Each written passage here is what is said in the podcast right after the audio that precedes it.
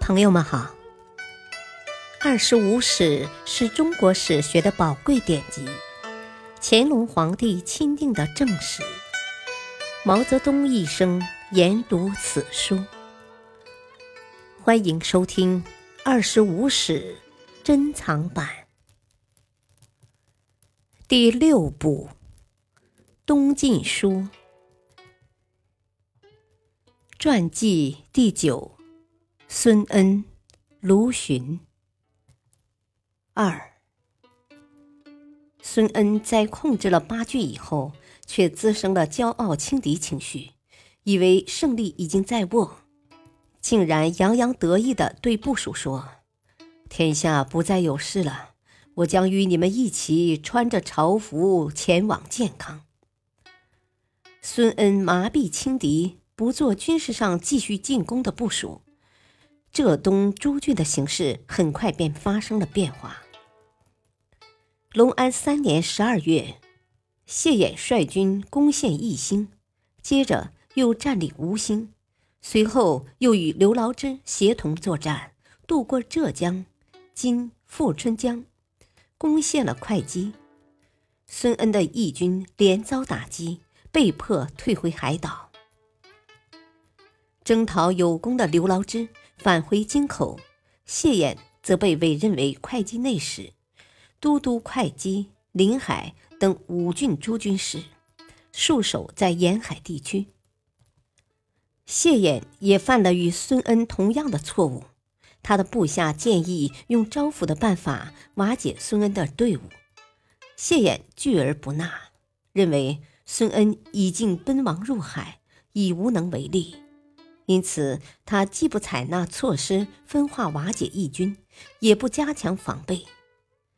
孙恩虽暂时失利，主力并未受到损失，又于隆安四年四月从家口迅速登陆，突入余姚，急趋上虞，直逼邢浦（今浙江绍兴北），遭到政府军阻击后。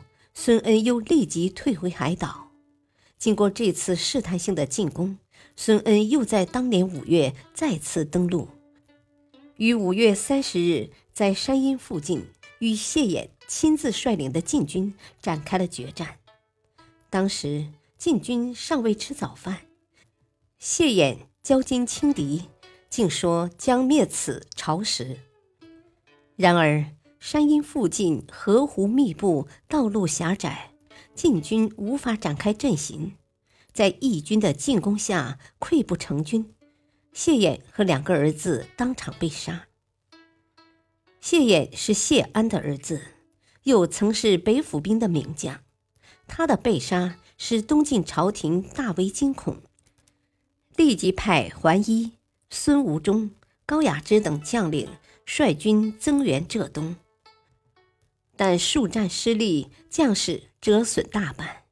司马元显不得不重用刘牢之为部都浙东五郡诸军事，全权指挥浙东地区的各路禁军。当年十一月，刘牢之率军东征，驻守上虞，并加强了各地防务。孙恩没有硬攻，转而退守家口。次年二月。孙恩率军重出家口，频频进攻勾章（今浙江宁波南），遇到了刘牢之的顽强抵抗。孙恩又转而北攻海盐，仍然未能攻克，再次转换进攻方向，在这年五月攻下了卢都垒（今上海青浦），杀死了吴国内史袁山松。接着。孙恩避开政府军主力，十万之众分乘船舶千艘，溯长江而上，直逼京口。东晋朝廷再次宣布内外戒严，急召豫州刺史司马尚之领兵入援建康。刘宇率领的一支北府兵也背道兼行，拱卫京城，在蒜山（今江苏丹徒西）。与孙恩的部队相遇，孙恩决定不与刘裕纠缠，率主力乘船向建康进发。由于楼建高大，逆风而行，行船的速度缓慢。抵达白石（今江苏南京北）时，司马尚之的援军已先行赶到，刘牢之的军队也在加紧赶来。孙恩见势，只得撤军，转向豫州（今江苏连云港）。孙恩撤退后，刘裕与刘敬轩紧追不舍，于当年八月追至豫州。与此同时，东晋军队又在沿海严密布防，孙恩之众长时间在海上漂泊，得不到休整和补充，战斗力大为削弱，结果连续被刘裕击败，损失惨重，不得不再次远撤海中。其实，东晋朝廷又受到桓玄的压迫，桓玄起兵进入建康。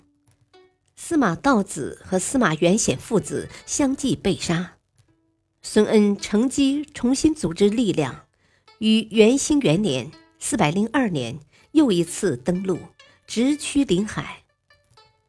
但因元气未恢复，不仅未能攻占临海，反而被临海太守辛景击溃。